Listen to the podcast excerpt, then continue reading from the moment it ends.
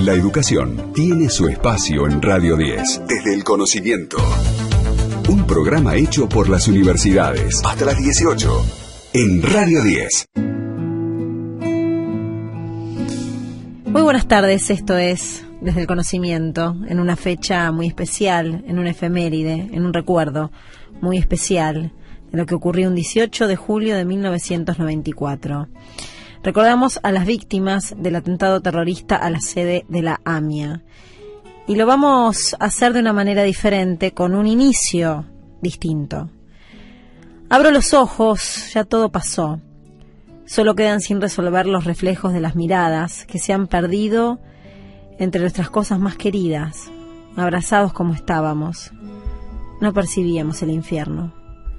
Yo creí por un instante que podría olvidar el dolor. Al intentarlo vi la sonrisa de unos niños. No tenían banderas ni ejércitos. Todo aquello que nos separaba desapareció. Solo quedamos esperando una sonrisa, un gesto. Ese silencio hace despertar en nosotros la esperanza de que tal vez un día ya no existan los enemigos. Abro los ojos, ya todo pasó. En noviembre de 1994, poco tiempo después del atentado, la AMI organizó un recital solidario y Luis Alberto Spinetta creó entonces este texto, Abro los ojos, en homenaje a las víctimas de este hecho. Este es nuestro homenaje.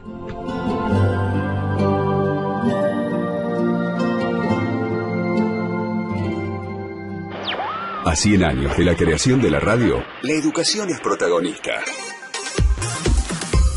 Desde el conocimiento, un programa hecho por las universidades. Hasta las 18, Luciana Rubinska en Radio 10. Es una fecha especial, por eso elegimos este fragmento para homenajear a las víctimas y principalmente para tener memoria, para tener permanentemente la memoria viva. Jimmy Persic, ¿cómo le va? Buenas tardes. ¿Qué tal, Luciana? Buenas tardes. También eh, muy lindo lo, que leíste, cómo lo leíste. Y como en todo hecho dramático, nuestro país ha tenido muchos. Eh, para ese 18 de, de julio, memoria, verdad y justicia, ¿no? También memoria, verdad y justicia.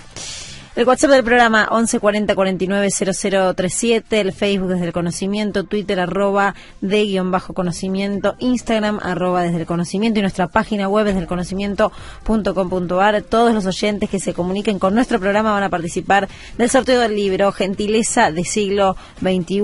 Es un lindo momento para intercambiar opiniones, mensajes, afecto y gracias porque todos los mensajes que nos llegan siempre, pero siempre los leemos, a mí me llena el alma cuando elogian el contenido, cuando se copan con lo que estamos hablando, cuando aprenden, cuando aprendemos. Es hermoso estar haciendo este programa y estar haciéndolo en Radio 10. ¿Con qué se van a encontrar hoy en un día como hoy en el Conocimiento? Tema interesantísimo. ¿Qué tiene que ver con las etiquetas? ¿Qué comemos? ¿Qué compramos?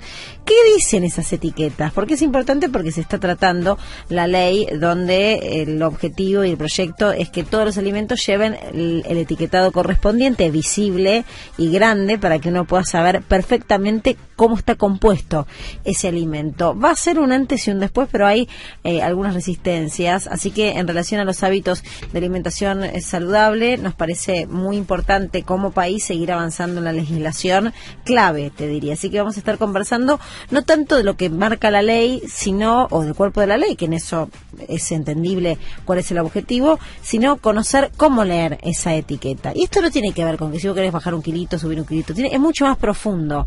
Es eh, realmente conocer los nutrientes, nos alimentamos con eso que compramos, no nos alimentamos, nos da fuerza, nos da energías. ¿Qué significa grasas saturables? ¿Qué significa calorías? ¿Es importante la caloría o es importante el componente de ese alimento? Me encanta, en un ratito lo vamos a estar charlando. Jimmy, ¿hoy con qué tema? Hoy te voy a contar una, una actividad que hubo en la semana, pero que fue el cierre de una gran actividad que se desarrolló durante mucho tiempo, que es un foro para pensar el futuro, donde participaron más de 3.500 investigadoras, investigadores y elaboraron 500 propuestas de, política pública. El, la idea es, el mediano y el largo plazo es urgente, empieza hoy. Ingeniería en Telecomunicaciones y Traductorado Público de Inglés, nuevas opciones en la Universidad Nacional del Sur. Vamos a estar charlando con su rector para que nos cuente por qué eligieron la apertura de estas nuevas carreras, eh, cuál es el objetivo que tiene, cuál es el alcance, cómo se inscriben. Acá hacemos hincapié en las universidades y hacemos hincapié en la currícula y en la oferta que presentan las mismas. Así que va a estar también sumamente interesante conocer acerca de estas eh, dos nuevas carreras. Y además, un tema a veces que conocemos poco, que es la edición del Mundial de Escritura. ¿Vos sabías que existía una competencia de este nivel? No. bueno, bueno, entonces ustedes se enteran un poquito más. Desde el conocimiento. Exactamente, desde el conocimiento. La cuarta edición del Mundial de Escritura, en la que participaron un total de 13.000 personas desde 47 países que escribieron más de 100.000 textos durante dos semanas. Y la ganadora, la ganadora es... Ahí está nuestra ganadora argentina, sí, porque es argentina, Violeta Jiménez. Con ella vamos a estar conversando y también con el organizador de esta importante iniciativa, que es el escritor Santiago Lacha. Así que en un ratito vamos a estar charlando con los dos, como siempre, el aporte de las universidades nacionales, el resumen de las noticias, todo lo que tiene que ver con el plan de vacunación que avanza, todo lo que tiene que ver con las vacunas pediátricas que también avanza. Así que todo eso tenemos eh, una hora para compartir y para pasar este día domingo. Ahora conocemos otro de los aportes de las universidades nacionales, Argentina tendrá una planta de fabricación de baterías de litio. El litio es un elemento que se encuentra de manera abundante en nuestro territorio. Argentina posee una de las principales reservas mundiales y ocupa un lugar central como recurso energético, tanto para el presente como para el futuro, con un gran potencial en el campo de la investigación y el desarrollo.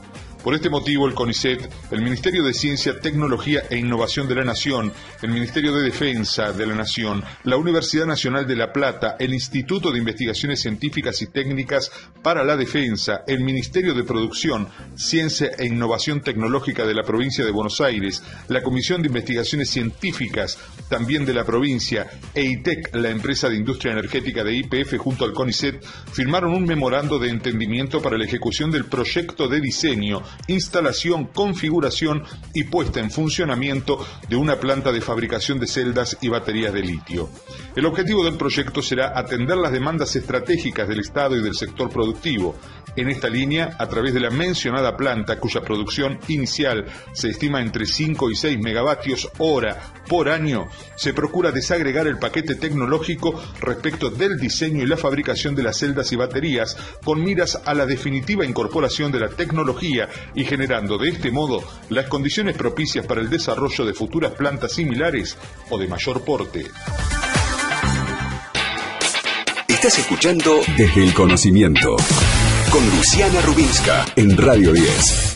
Le mandamos un beso grande a Héctor Silva, que anteayer cumplió años, así que el saludo de todo desde el conocimiento. Él es parte con esa voz tan característica de su carrera, por supuesto, de su profesión y del programa, ¿no? Del programa que eh, participa desde el inicio, desde el arranque. Yo no sé Feliz cumpleaños para Héctor. Sí, ¿cuánto llevamos nosotros acá al aire ya? Un año y un año, justo en, junio. Eh, la segunda semana de junio empezamos hace un año lo superamos ya, lo superamos. Bueno es un lindo momento. No sé si alguna si, si, hemos hablado de alimentación pero nunca de lectura de etiquetas y me parece sumamente oportuno porque además se está llevando en comisión se está analizando y va a ser ley. Uno espera que se convierta en ley la obligatoriedad de que los alimentos lleven su etiqueta correspondiente y en esa etiqueta que sepamos realmente qué comemos qué ingerimos. Está en comunicación telefónica con nosotros María Claudia de Grossi que es docente de la carrera de ingeniería química de Litva y es doctora en química por la Facultad de Ciencias Exactas y Naturales de la UBA y realizó dos posgrados en educación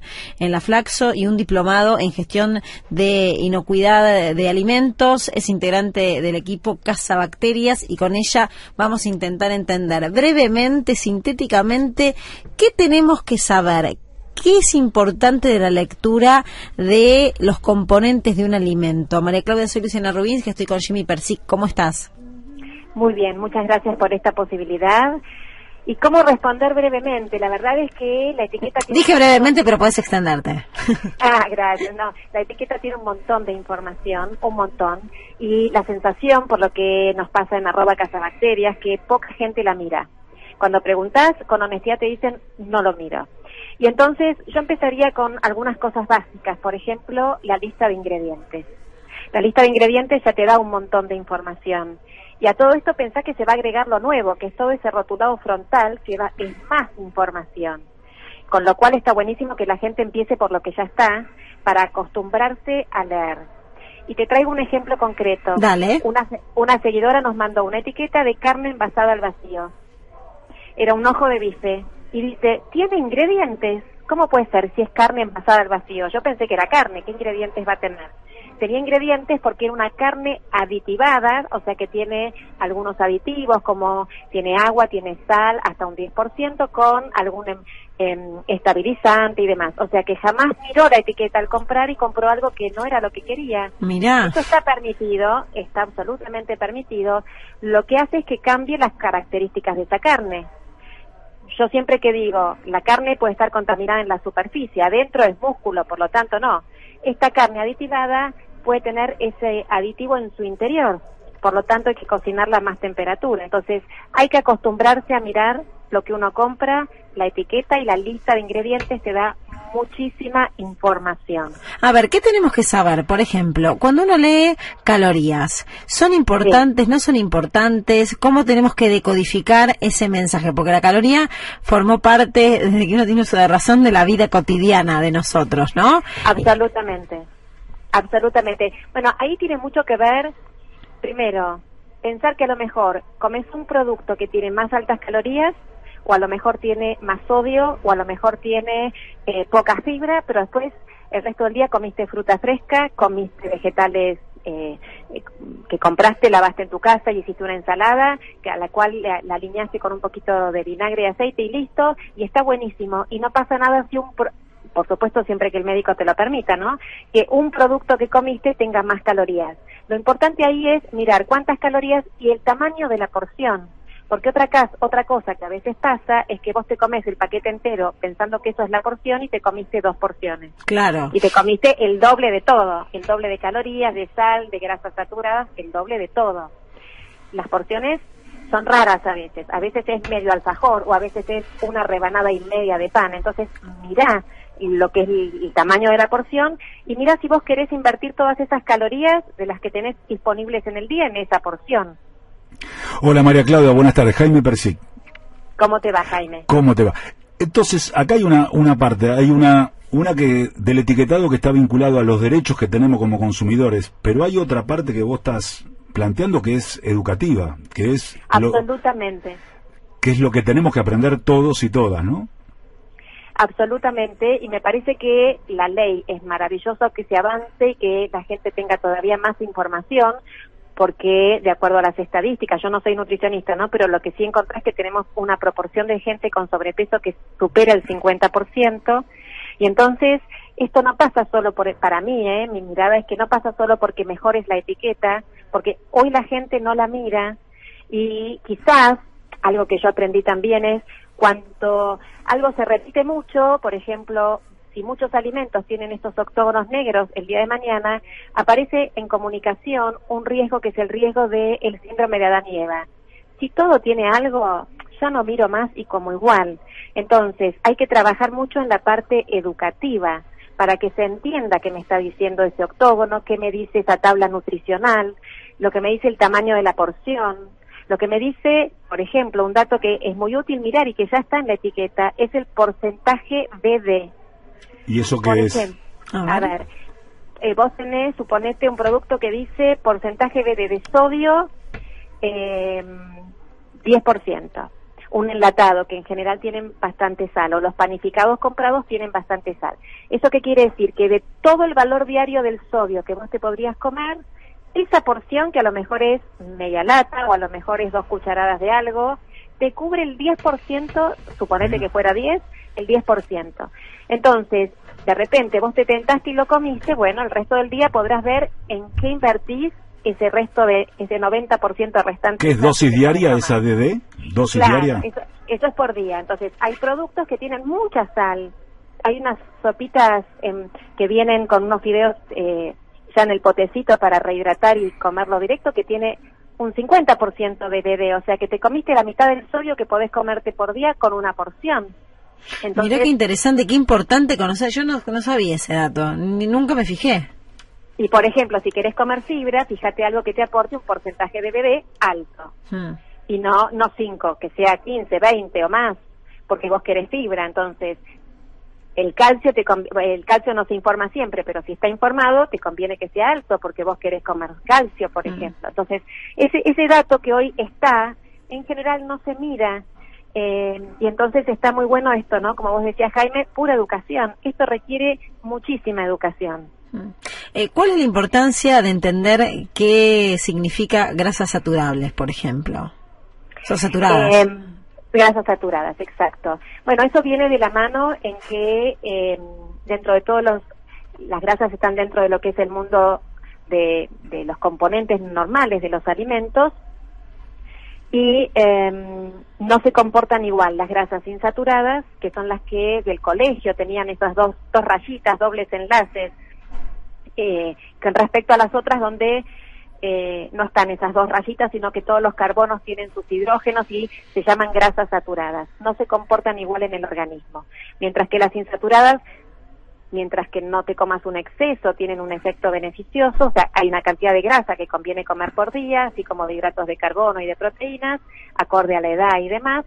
También grasas saturadas tienen un efecto que no es beneficioso, sino que tienen un riesgo hacia enfermedades no transmisibles, como por ejemplo algún problema cardiológico. Entonces, conviene comer poco de eso, eh, una cierta proporción. Por eso el, la ley que está por aprobarse, uno de los octógonos de advertencia es si tiene exceso de grasas saturadas.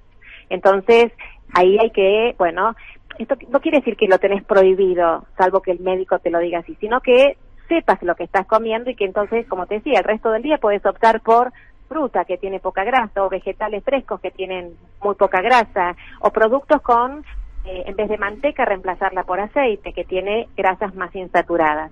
Y de esa manera estás compensando y empezás a elegir, elegir lo que querés eh, comer en tu día, ¿no? Y así tener una dieta más saludable. Mirarla como conjunto, no un alimento en particular.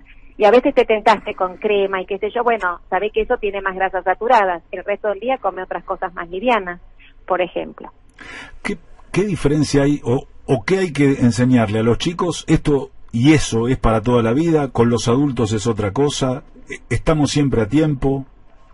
Yo creo que estamos siempre a tiempo, a mí me apasiona la, enseñanza en realidad y en Casa Bacterias trabajamos mucho en eso y en principio lo que es interesante es, eh, em, por ejemplo, cuando mi hija más, del medio, que hoy tiene 27 años, estaba en primer grado, yo le llevé a la maestra para que les enseñara a escribir y leer etiquetas de alimentos que podían conocer los números, podían conocer las letras y empezar a tocar los envases, empezar a usarlos para aprender a escribir y a leer.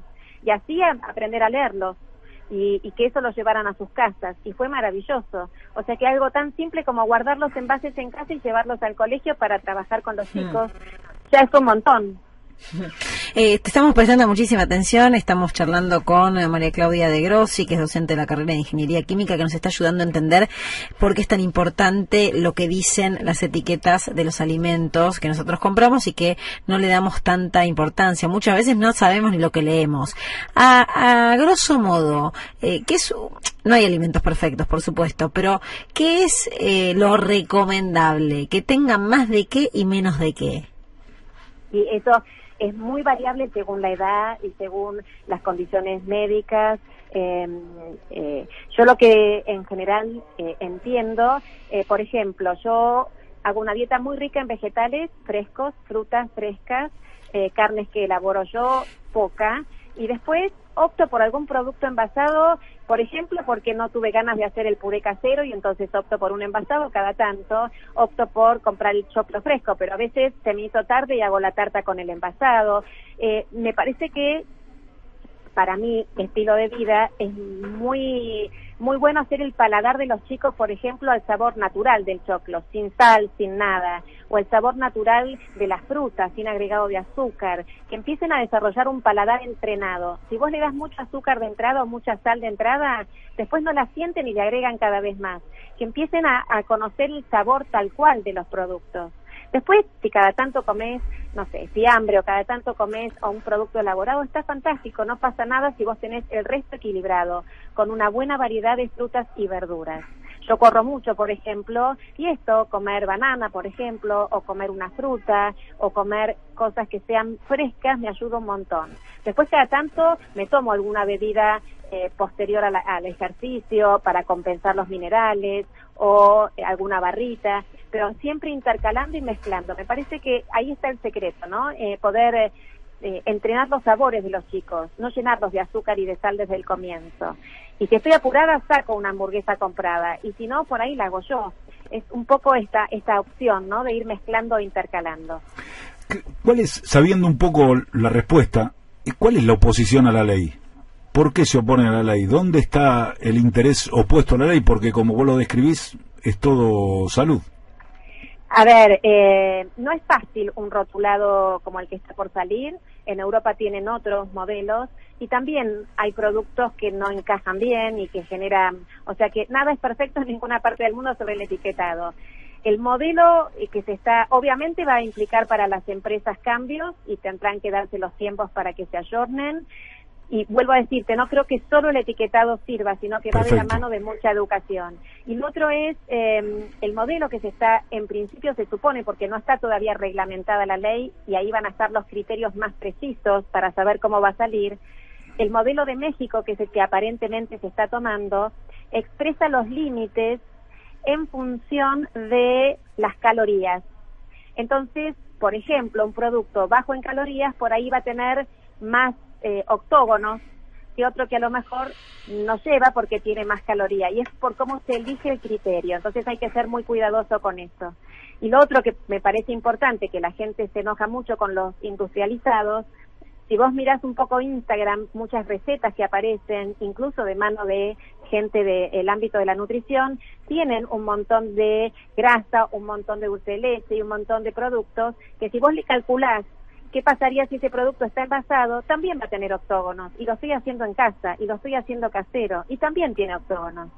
Eh, tendría octógonos, digamos, si fuera envasado, porque un budincito cualquiera que yo hago en mi casa también tiene mucha manteca, mucho azúcar, o sea que por eso te digo que pasa también por educación, porque también como cocino yo en casa, hmm. eh, todo eso también hay que tenerlo en cuenta. ¿Y qué pasa con las bebidas eh, gaseosas?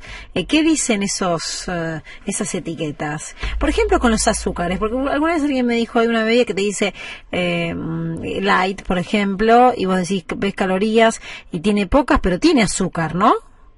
Eh, puede tener azúcar y también puede ser un producto, por ejemplo, light en sodio y no en, no en calorías. Entonces, ah. siempre, eh, ahí es, muy trabajoso eh, aprender a leer la etiqueta. Por ahí no tiene azúcares agregados, pero tiene propios que son un montón por, por cómo está elaborado. Y no le agregaron, pero los tiene. Hay etiquetas que te dice sin azúcar blanca, sin harina refinada, pero tiene harina integral y tiene azúcar mascabo, o sea que azúcar tiene tenés que, digamos, hay que dedicarle un tiempo a elegir qué comprar. Eh, y en el supermercado en general no tenemos mucho tiempo. Por eso hay que entrenarse qué quiero yo comer, qué quiero yo elegir. Y un día me puedo comprar algo que tenga más calorías o bastante más azúcar y me tenté con eso y lo comí. Y otro día veré entonces de comprar otras cosas, pero aprender a amigarse con la etiqueta. Me encantó. Me encantó todo lo que nos has enseñado y el conocimiento no solo que no ocupa lugar, sino que nos da libertad, totalmente, libertad de poder elegir. Y, para, y por eso hay que apostar. María Claudia, muchas gracias. Un placer. Un placer para nosotros. Para cuando quieran. Gracias. María Claudia de Grossi, docente de la carrera de Ingeniería Química de Litva, que nos enseñó por qué es tan importante que esta ley empiece a funcionar y por qué es tan importante qué es lo que marcan las etiquetas de los productos que consumimos. Lo que pasa en las universidades se escucha en la radio. Desde el conocimiento hasta las 18. Luciana Rubinska en Radio 10. Seguimos en Desde el Conocimiento. Muchas gracias por todos los mensajitos de WhatsApp. Llegan por todos lados esos mensajes. A través de Twitter, a través de WhatsApp, del Facebook, es Desde el Conocimiento, nuestro Instagram. El Instagram crece día a día, minuto a minuto, como minuticiero de C5N. Arroba Desde el Conocimiento. Y todos los oyentes que participen, que se comuniquen con nosotros, van a formar parte de un sorteo de un libro Gentileza del siglo XXI. Momento de conocer. ¿Qué, qué, qué nos vas a contar en un ratito para actualizar cuál va a ser tu columna? Yo te voy a contar un un, hecho muy importante, un cierre de todo un proceso de construcción de, propuestas, de elaboración de políticas públicas en la que participaron las universidades nacionales y más y miles de investigadores argentinos, 500 propuestas de, política pública. Eso en un ratito nada más, también vamos a estar hablando de nuevas carreras. Pero ahora, aportes de las universidades nacionales, vacunación masiva. Más de 100.000 dosis fueron aplicadas en la sede de la Universidad de 3 de febrero. En los vacunatorios que funcionan en la Universidad Nacional de 3 de febrero, dispuestos por el Ministerio de Salud de la provincia de Buenos Aires, ya se superaron las 100.000 dosis de vacunas contra la COVID-19 aplicadas a hombres y mujeres de diferentes edades. A casi cuatro meses de iniciada la campaña masiva de inoculación, en la sede de Villa Lynch, la cifra alcanza las 64.730 dosis. En Caseros 2, el total asciende a 37.933.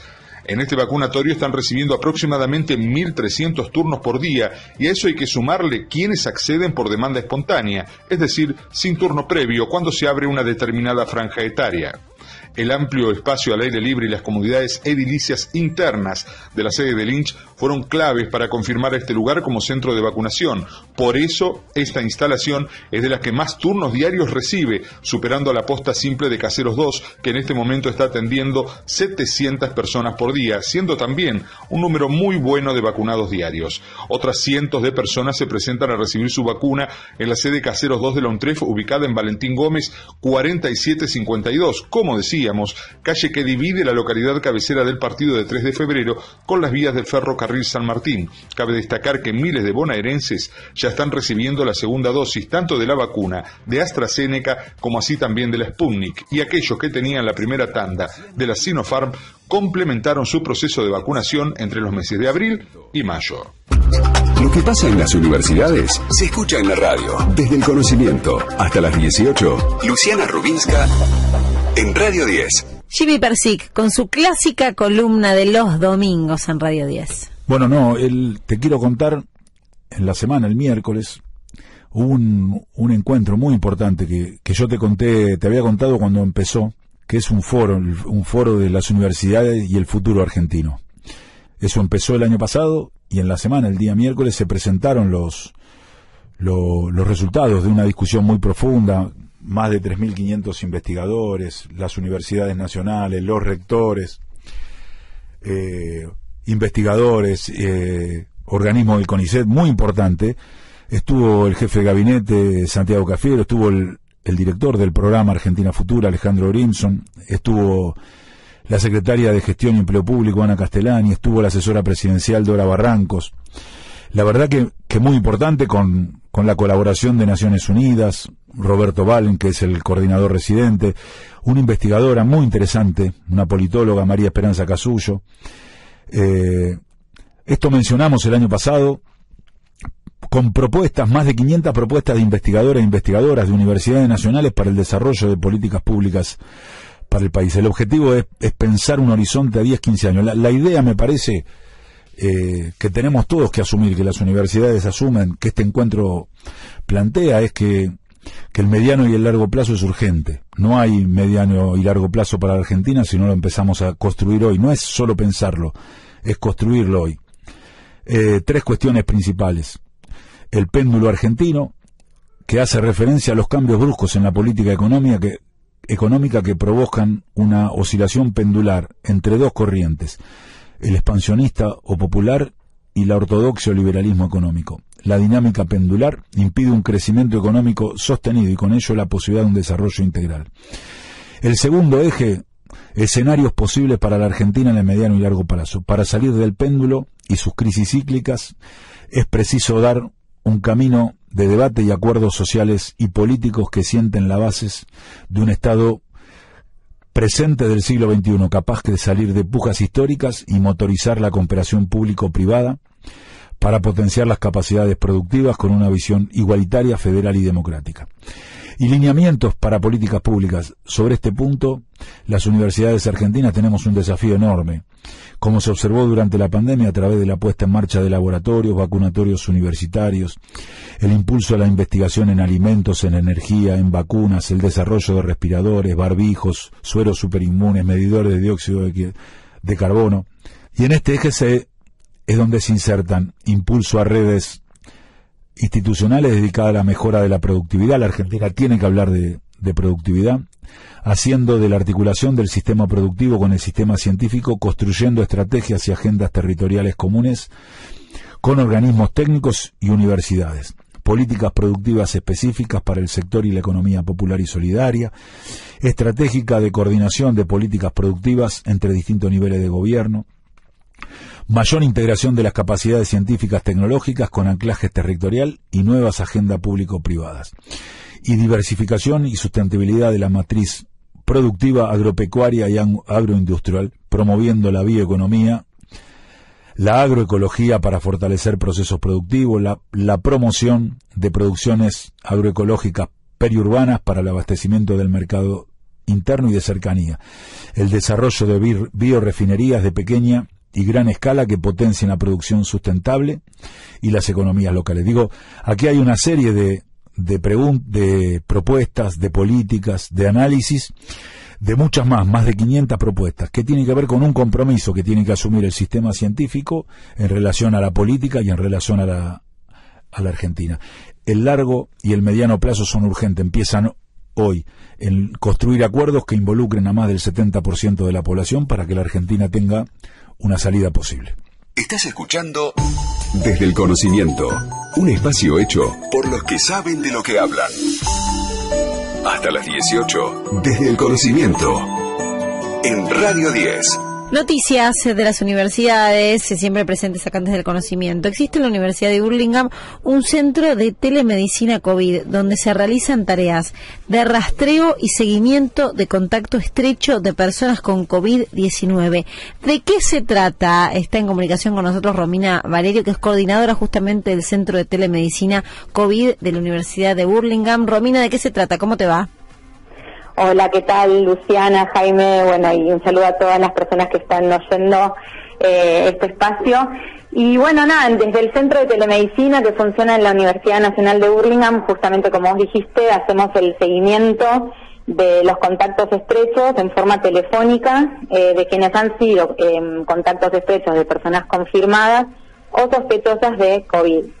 Eh, hay 200 estudiantes eh, de la universidad que funcionan, en, o sea, están divididos en cuatro turnos. Estamos eh, coordinados, digamos, en cuatro en cuatro turnos con un coordinador de salud y bueno, y, a través de, de, los chicos que realizan los llamados entramos en la casa de la de cada persona y bueno, los acompañamos, eh, hablamos un poco de, cómo está su situación de salud, si tienen síntomas, muchas veces simplemente es acompañarlos, saber que, bueno, que los estamos escuchando y viendo un poco también las necesidades que tienen con respecto a alimentos, productos de higiene. Y bueno, el hecho de entrar en la casa de las personas abre como un abanico de posibilidades y hemos encontrado diferentes situaciones movilizantes. Robina, muchas gracias por contarnos y explicarnos un poquito más acerca de este centro al que vamos a seguir muy de cerca también para conocer algunas conclusiones pasado un tiempo. Muy amable. Muchas gracias. Puedes encontrar esta y otras noticias súper interesantes entrando a la página www.desdelconocimiento.com.ar. No sé si se sigue diciendo www, pero a mí me quedó ese latiguillo y por las dudas la leo de esa manera. Ahora conocemos otra de los aportes de las universidades nacionales. Una docente neuquina ganó el Mundial de Escritura de la que participaron 13.000 personas la cuarta edición del Mundial de Escritura de la que participaron 13.000 personas provenientes de 47 países, consagró como ganadora en su categoría mayor a Violeta Jiménez, una docente neuquina de 58 años que se impuso con un texto titulado Después de mañana en lo que constituyó la mayor convocatoria lograda hasta el momento por este evento iniciado en el 2020, el jurado integrado por la escritora argentina Ariana Harwitz, la colombiana Margarita García Roballo y el chileno Alejandro Zambra resolvió otorgar la distinción mayor a Jiménez. En paralelo a la performance individual de la ganadora, se consagró también en la categoría general su equipo llamado Pehuenia e integrado por María Amelia Busto Fernández, Gustavo Genovese, Analía Lescano, María Angélica Reibet, María Bernarda Torres y Cintia Valenzuela. Ese grupo obtuvo el puntaje más alto entre todos los combinados, al sumarse al rendimiento obtenido por el escrito ganador y el puntaje por efectividad alcanzado colectivamente durante el juego.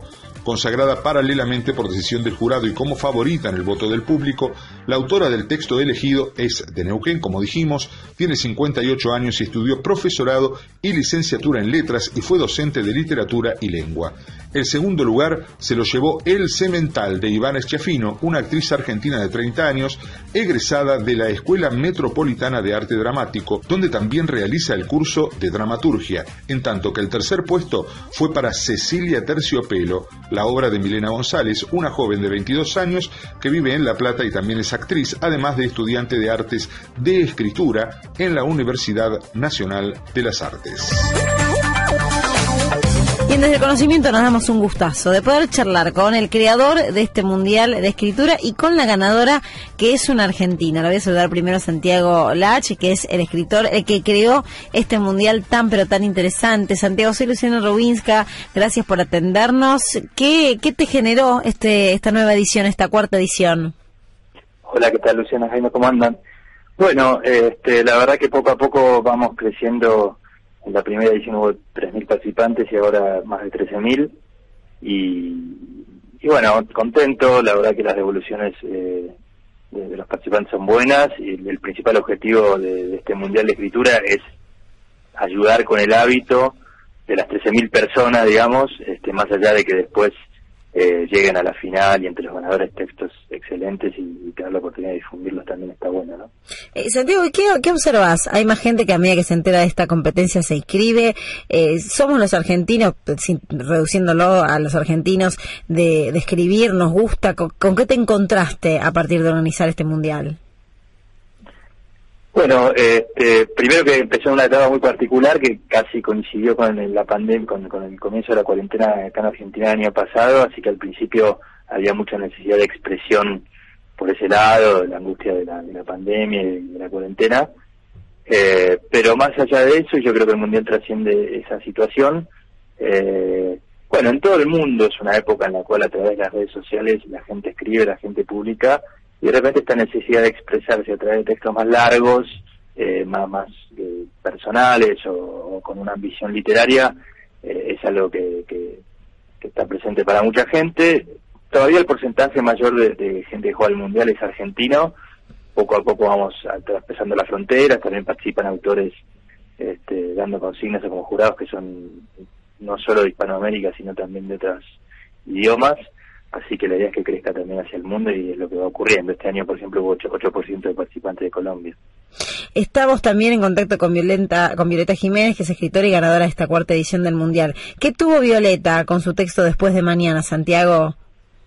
Bueno, mira, eh, no te voy a decir que tuvo la, unanimidad del jurado, porque no fue así, lo cual me parece que es sano y está bueno, pero la verdad que, que, llamó mucho la atención el texto, eh, les encantó este, a los jurados, todos lo pusieron muy alto entre los 10 finalistas y también ganó con el voto del público, que es como otra posibilidad que damos.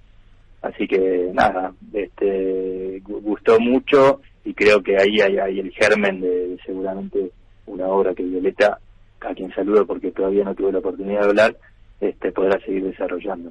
Eh, Violeta, te está saludando Santiago, te estoy saludando y felicitando yo que soy Luciana Rubisca. Gracias por este contacto. Felicitaciones, ¿qué sentiste? Contanos cómo fue la sensación, cómo te lo comunicaron de saber que habías participado y que habías ganado. ¿Cómo andás? Buenas, tardes, eh, un gusto poder comunicarme con ustedes desde Neuquén. Eh, estoy muy sorprendida y muy contenta, por supuesto. fue toda una sorpresa para mí y estoy muy eh, contenta por poder seguir en contacto y estar familiarizándome con el espacio de la Escuela de Escritura. Eh, un gusto también poder escuchar a Santiago con su devolución. Eh, yo hace muchos años que estoy en el espacio de un taller literario y mm, como docente de letras siempre he estado en contacto con la actividad de la escritura y la lectura, por supuesto. Voy a contar que el Mundial se juega en dos categorías, general y chicos hasta 12 años. Cada participante escribe 3.000 caracteres durante dos semanas, siguiendo cada día una consigna de escritura, 1.500 para la categoría de los chicos. Aunque los textos se escriben de manera individual, el Mundial es un juego en equipo. Podés inscribirte con un grupo ya conformado o hacerlo de manera individual. En este caso te asignaremos un equipo. Y finalizada la etapa de escritura, cada equipo postula un texto que pasará a las instancias de evaluación final. ¿Es así, Santiago? Así es, y pensá que en total, o piensen para contarles a los oyentes, aproximadamente se producen 100.000 textos de los participantes. Una barbaridad, texto corto, pero 100.000.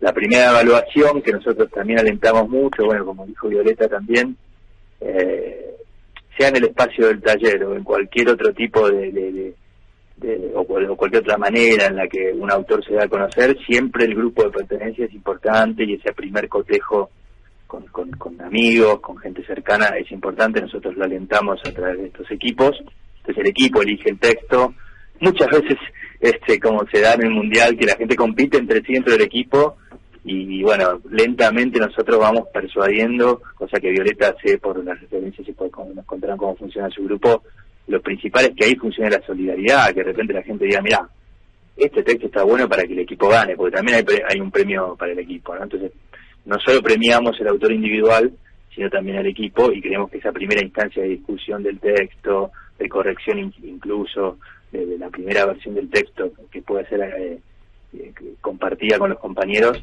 es una instancia fundamental, ¿no? Y después hay tres instancias de jurados profesionales.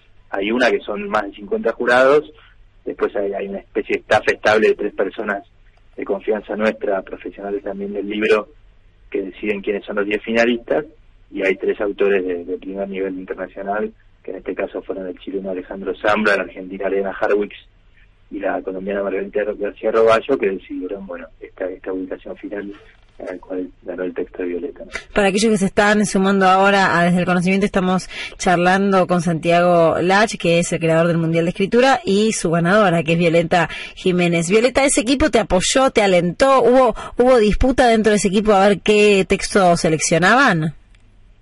Fue una experiencia muy positiva participar del grupo Pegüeña, que resultó también el grupo ganador porque tuvimos una permanente comunicación, incluso virtualmente nos conectábamos, nos dábamos opiniones, nos hacíamos aportes y después a la hora de postular tuvimos una reunión para hacer una especie de puesta en común y de intercambio. Esa instancia nos pareció muy positiva porque mm, antes de postular recibimos, por lo menos yo, la opinión también de mis compañeros y eso eh, determinó de decidir eh, qué texto postularía para la votación interna en el grupo después. Fue, creo que, una instancia de mucha solidaridad y comunicación. Internamente nos hacíamos comentarios, tanto por escrito como por el grupo de WhatsApp que habíamos creado, y eh, fue muy, muy positivo.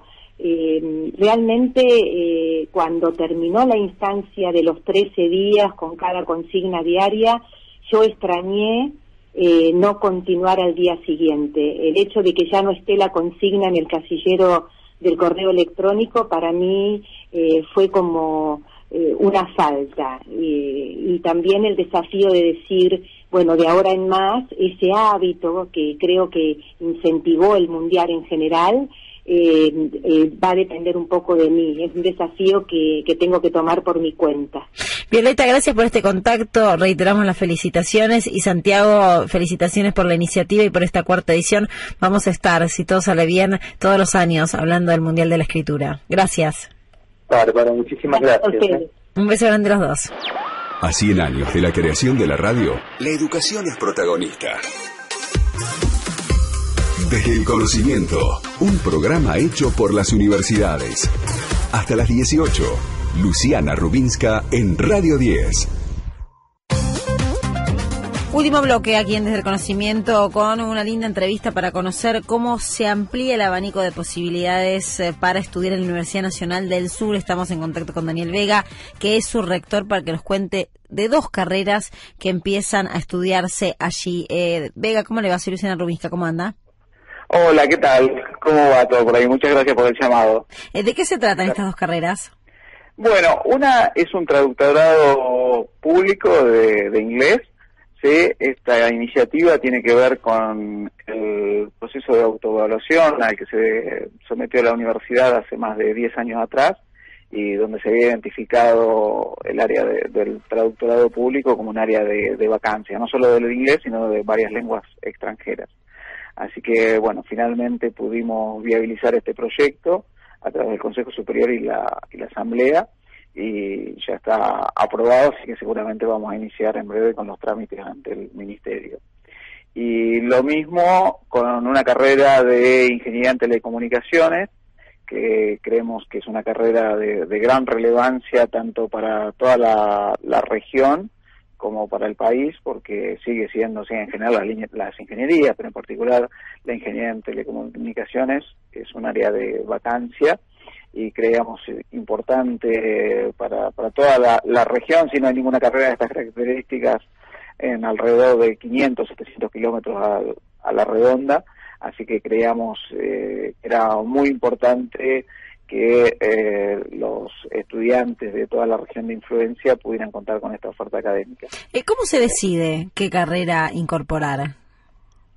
¿Qué carrera? Bueno, nosotros tenemos un, un plan estratégico de crecimiento de la institución eh, y en función de ese plan estratégico, lo primero que debería destacar es que nosotros tenemos, a diferencia de muchas otras universidades, de la mayoría de las universidades nacionales, un esquema organizacional departamental. Esto es, eh, distintivo en el sentido de que, por ejemplo, tenemos un departamento de matemáticas que le dicta matemáticas a todas las carreras de la universidad. Eso de alguna manera permite una economía de escala para el dictado de nuevas eh, carreras, porque si muchas de estas materias, como ya se están dictando, nos podemos apoyar y hacer una reingeniería de, lo que se está dictando como para consolidar carreras nuevas. Eh, eso por un lado, eso ayuda, nos ayuda mucho eh, al momento de definir una nueva carrera. Y por otro lado, tratando de atender fundamentalmente lo que son las áreas de vacancia y eh, siempre también teniendo en cuenta el, el rol que estas carreras tienen para, para el país. ¿no? Daniel, felicitaciones entonces por esta incorporación a la currícula y vamos a seguir, como siempre, contando todas las novedades de las universidades, en este caso de la Universidad Nacional del Sur. Muy amable. Muchísimas gracias. ¿eh? Muchas gracias. Lo que pasa en las universidades se escucha en la radio. Desde el conocimiento hasta las 18. Luciana Rubinska en Radio 10. Y hemos llegado al final, aquí en Desde el Conocimiento, continúa el plan de vacunación en la Argentina, se nos pone muy contentos. Y atención, esta semana será importante para la estrategia que planifique el Gobierno Nacional en relación a la vacunación pediátrica, que es otro de los ejes eh, de importancia y siempre intentando por todos los medios la menor cantidad de personas que ingresen con eh, la variante Delta para evitar eh, que en poco tiempo se transforme en una variante comunitaria. Hemos llegado al final, hay un ganador del libro, en este caso una ganadora del libro gentileza del siglo XXI y es Rita de Ituzaingó. Así que la producción está comandada por Karina Labrania se va a poner en contacto para poder realizar la entrega correspondiente del libro que sorteamos siempre. Gracias por todos los millones, bueno, no son millones, pero son un montón de mensajitos que nos llegan permanentemente, que nos llegan a través del Facebook, que nos llegan a través del WhatsApp, eh, que nos llegan a través de las distintas redes sociales. Un montón, un montón. A ver si engancho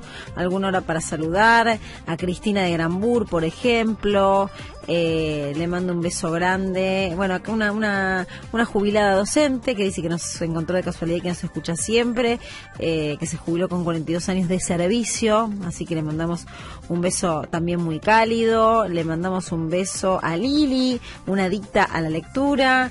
Un beso grande a Verónica, también que nos felicita por el programa, que se nota para el sorteo de los libros permanentemente. Eh, en fin, todos los mensajes que van llegando los leemos, los compartimos y estamos siempre muy a gustos de poder eh, contar con ustedes del otro lado, porque sin oyentes no existiría la radio, básicamente. Le agradecemos a la Universidad de Buenos Aires, Universidad Nacional de San Martín, la Universidad Nacional de Burlingame, a la Universidad Nacional de Lomas de Zamora, a la Universidad Nacional del Centro, a la Universidad Nacional de Jujuy, a la Universidad Tecnológica Nacional, la Universidad Nacional del Chaco Austral, la Universidad Nacional de la Patagonia, la Universidad Nacional de José Cepaz, a la Universidad Nacional de Mar del Plata, de Moreno, Arturo Jaureche, la Universidad Nacional de San Luis, la Universidad Nacional del Noroeste la provincia de Buenos Aires, la Universidad Nacional de Misiones, la Universidad Nacional de Comechingones y este equipazo que hace desde el conocimiento. Está la producción de las noticias de las universidades Héctor Silva, que ya dijimos el cumpleaños y lo volvemos a saludar. En la producción general Karina Labrani, en la operación técnica Arielito, el gran Arielito Dinoco, que se disfraza de Superman. Es, es, nuestro héroe, ¿eh? es nuestro héroe en este programa y Merani, la producción general de Freak Producciones. Siempre me acompaña Jimmy Persic, mi nombre es Luciana Rubinska y el placer de poder compartir todos los domingos un ratito, esta horita, para hablar de conocimiento, de tecnología y de educación. Que tengan una gran semana el próximo domingo y sí, a las 5 nos volvemos a encontrar, nos volvemos a escuchar. Que tengan unos buenos días.